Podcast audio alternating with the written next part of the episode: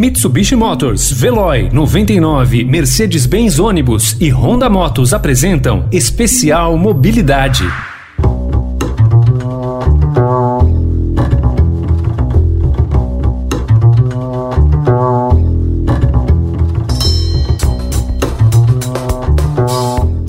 A epidemia do novo coronavírus escancarou ainda mais a ineficiência do sistema de transporte público. E nesse episódio do Notícia no seu Tempo Especial Mobilidade, nosso foco são os ônibus, mais precisamente as licitações pelas quais governos escolhem as empresas, públicas ou privadas, que serão contratadas por meio de concessão. Embarque com a gente nessa. Especial Mês da Mobilidade.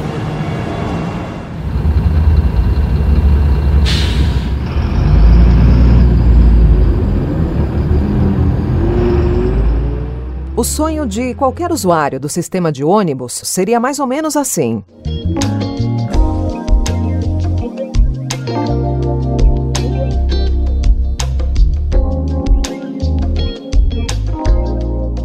chegar ao ponto, encontrar um abrigo com teto e iluminação adequada, ter também as informações sobre as linhas que passam ali, após uma curta espera ao embarcar, encontrar um motorista gentil, veículo novo, sustentável, com tudo que é necessário atualmente: ar-condicionado, GPS, internet e com direito também à integração com outros meios de transporte.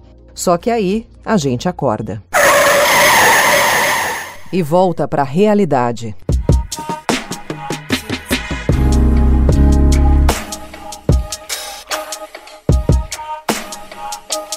E por que falamos em licitação na abertura do programa? Porque a licitação determina quanto o ônibus vai custar e qual será a qualidade dele. Para entender melhor as características da contratação do serviço de ônibus, o IDEC, que é o Instituto Brasileiro de Defesa do Consumidor, realizou entre 2019 e 2020 uma pesquisa sobre os editais de licitação das 12 capitais mais populosas do Brasil. E quem vai contar para gente o que esse levantamento descobriu é a analista do Programa de Mobilidade Urbana do IDEC, Kelly Fernandes.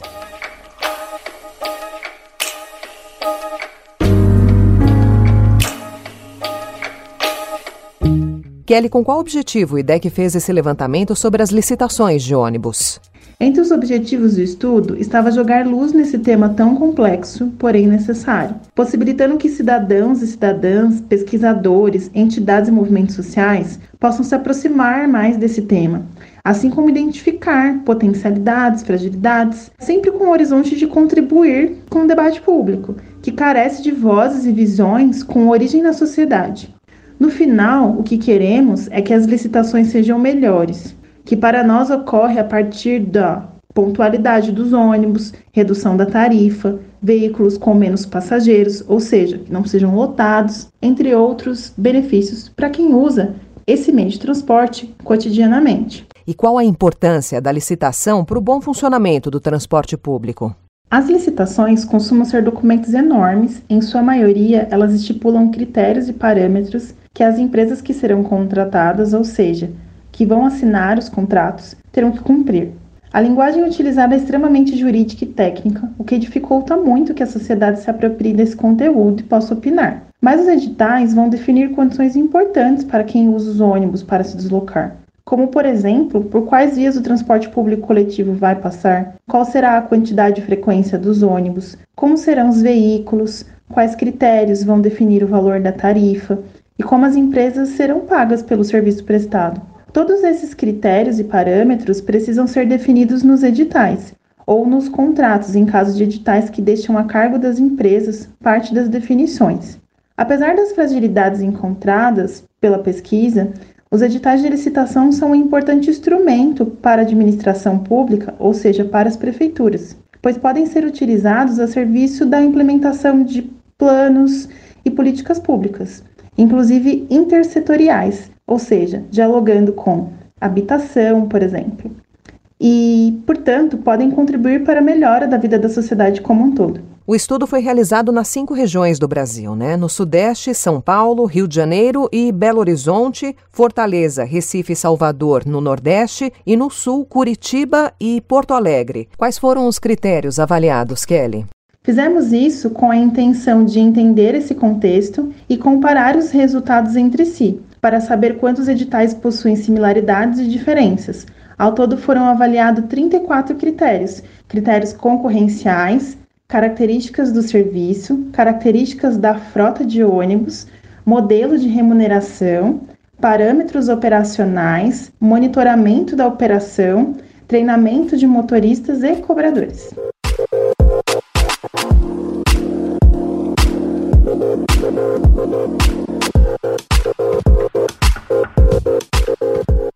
Então, como você disse, ao todo foram avaliados 34 itens nos editais. E pelo relatório do IDEC, vocês observaram cinco falhas importantes. Eu queria pontuar cada uma delas com você, Kelly. A primeira é a remuneração e o financiamento do sistema de ônibus. Por quê?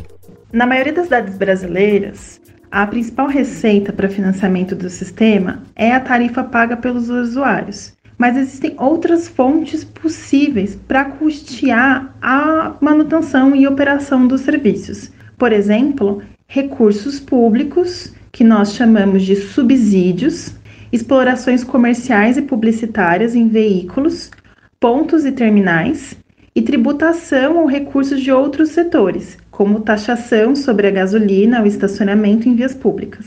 Os editais de Brasília que na verdade o edital do Distrito Federal, Curitiba, Recife e São Paulo, parte dos custos do sistema podem ser pagos pela prefeitura.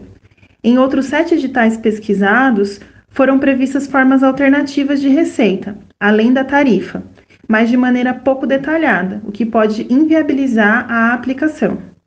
Outro ponto importante é a remuneração, que é a forma como a prefeitura paga as empresas é um fator muito importante, principalmente agora na pandemia, porque as empresas são pagas por passageiro e isso incentiva que elas transportem mais pessoas por veículo e coloquem em circulação menos veículos para garantir maiores ganhos, gerando lotação dos ônibus. Essa situação foi identificada em todas as capitais avaliadas, exceto São Paulo, onde o contrato recente começou a corrigir esse aspecto. Apesar de remunerar as empresas por passageiro transportado, os municípios de Belém, Recife, Curitiba e Porto Alegre têm nos editais critérios que visam garantir a qualidade dos serviços prestados na fórmula de remuneração da empresa. Por exemplo, caso o critério não seja atendido, as concessionárias perdem remuneração, ou seja, recebem menos no final do mês, podendo ter reduções, como no caso de Recife, de até 4%. A longa duração dos contratos foi outra falha importante que vocês detectaram. Por que esse item também mereceu destaque? Entre as 12 cidades avaliadas, 9 apresentam extensão superior a 15 anos, sendo que Salvador chega a 25 e no Rio de Janeiro e Goiânia são potencialmente prorrogáveis até 2045. Contratos longos dificultam que sejam feitas alterações no sistema em resposta a novas exigências ambientais, tecnológicas ou mudanças estruturais nos padrões de mobilidade, como estamos vendo agora na pandemia. Também prejudicam a participação de novas empresas no mercado, diminuindo a competitividade entre elas e, consequentemente, a oferta de um serviço melhor com custo menor. Por outro lado, contratos mais curtos tendem a exigir mais ações e gestão do poder público.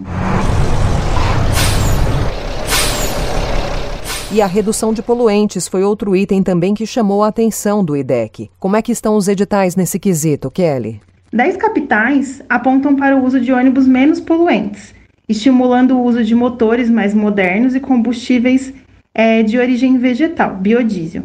Entretanto, apenas São Paulo e Goiânia estipularam nos editais metas concretas e claras de redução da emissão, mencionando os tipos de gases que deveriam ser monitorados. São Paulo é o principal destaque, pois prevê que as empresas operem seus ônibus com reduções anuais decrescentes, tendo como referência o ano de 2016, e conta com um comitê gestor que irá regularmente monitorar o atingimento dessas metas pelas empresas.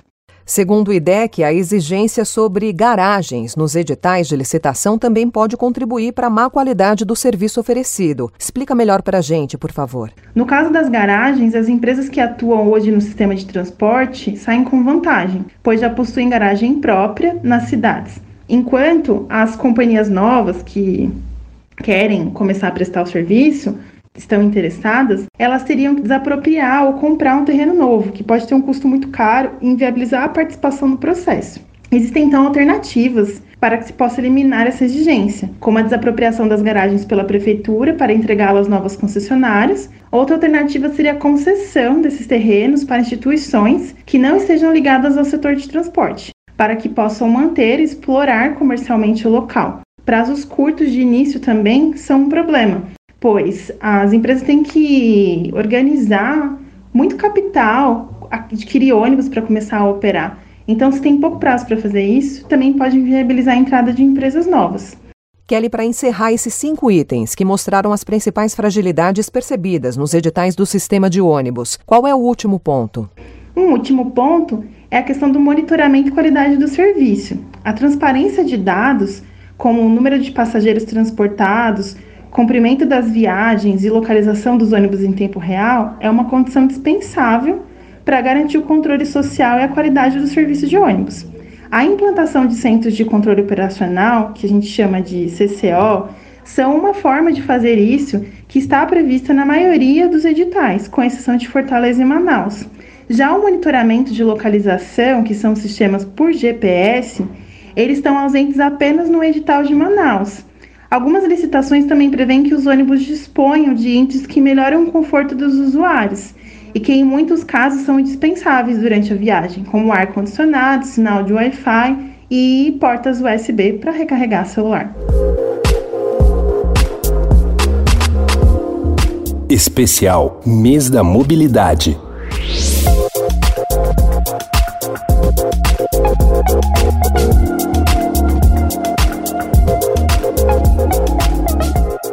Kelly, outro ponto que a gente não poderia deixar de comentar é que as licitações elas parecem documentos distantes do cidadão comum, né? Só que elas interferem diretamente no nosso cotidiano. É possível acompanhar as licitações mesmo sem ter conhecimento específico sobre o tema? Os editais são realmente muito complexos. Nesse sentido, duas coisas precisam ser pensadas e feitas pela sociedade e por quem acompanha esse tema mais de perto, como o IDEC que é pressionar o poder público para criar versões do documento mais acessíveis para que a sociedade possa participar ativamente do processo. Hoje, a lei federal, que disciplina as licitações, não obriga processo de consulta pública, só audiência após publicação digital. Com o documento já pronto, diferente da cidade de São Paulo, que tem uma lei municipal que obriga a realização de consulta pública antes da publicação digital. Isso é considerado por nós uma boa prática, pois permite espaço para a participação social, mas que poderiam ser por prazo maior, pois as pessoas precisam de tempo para ler o material e organizar demandas e enviá-las e etc. Outra possibilidade é procurar apoio e construir estratégias para esse acompanhamento. Portanto, eu indico que as pessoas saibam quando o serviço da sua cidade será licitado e se organizem para que a licitação aconteça no tempo certo e que também haja participação no processo. E levando em conta que estamos em ano de eleições municipais, como cobrar do seu candidato um posicionamento sobre os editais de ônibus? As eleições municipais são o melhor momento para fazer isso, até porque a operação de sistemas municipais de transporte público são atribuições das prefeituras.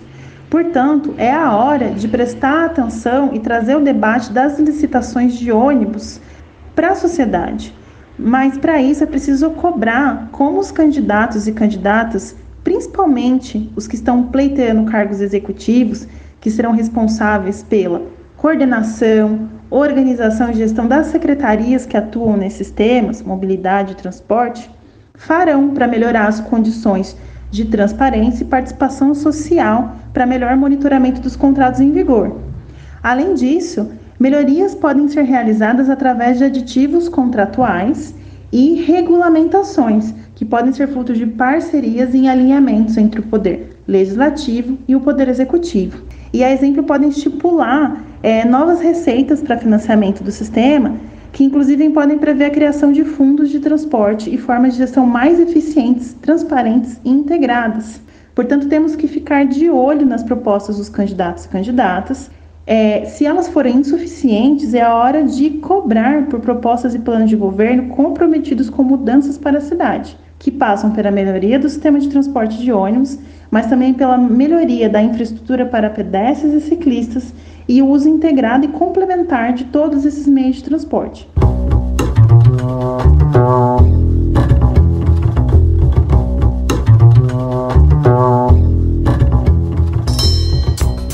Conversamos com Kelly Fernandes, analista do Programa de Mobilidade Urbana do IDEC.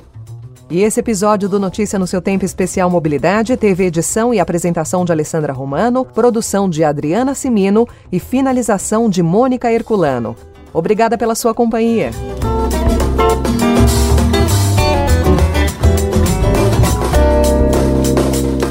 Notícia no seu tempo especial mobilidade. Oferecimento Mitsubishi Motors, Veloy 99, Mercedes-Benz ônibus e Honda Motos.